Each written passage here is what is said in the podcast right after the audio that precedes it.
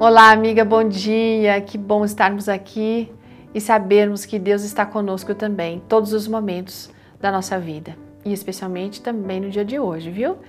A nossa história foi encaminhada pela Sabrina Teles, ela mora lá no interior de São Paulo, ela é casada e ela vem contando pra gente que quando era pequena, ela a Sabrina disse que os pais dela sempre estavam prestigiando, acompanhando ela nos programas da escola, nas apresentações ou nas atividades da igreja.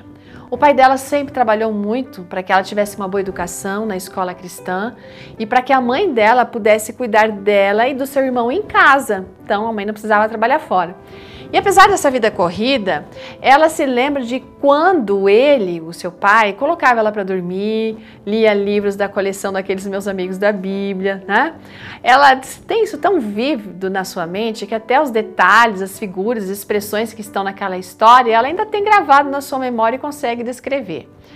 A Sabrina passou bons momentos na sua infância, porém também teve algumas adversidades.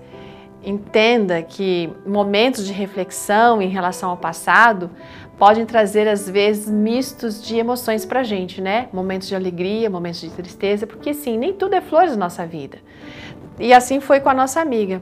Naquela época, como hoje, às vezes a gente precisa ai, respirar fundo para poder seguir em frente. E ela vem fazendo uma perguntinha aqui: quais são as suas lembranças da sua infância?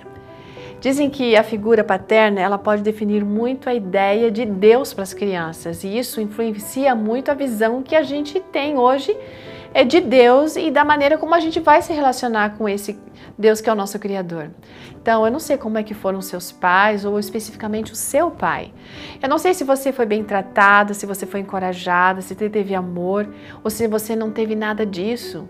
Pode ser que você tenha passado por situações na vida que tenham machucado você, rasgado a sua alma, que tenham lhe ferido de uma forma muito profunda.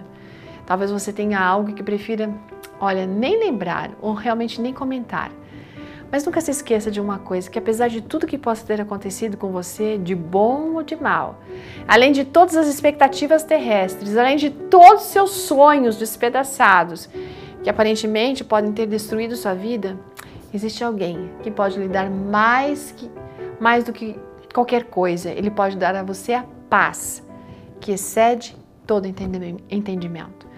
Independente, amiga, de como foram seus pais aqui na terra, Saiba desse Pai no céu que ama você de paixão, a ponto de dar a própria vida por você. Ele está ansioso para o dia em que você vai de novo olhar nos seus olhos e em que ele vai poder enxugar todas as suas lágrimas, lhe dar segurança e de estar no colo dele, sabe? E sim, dizer que dali em diante tudo vai ficar bem. Tudo será sempre muito bom.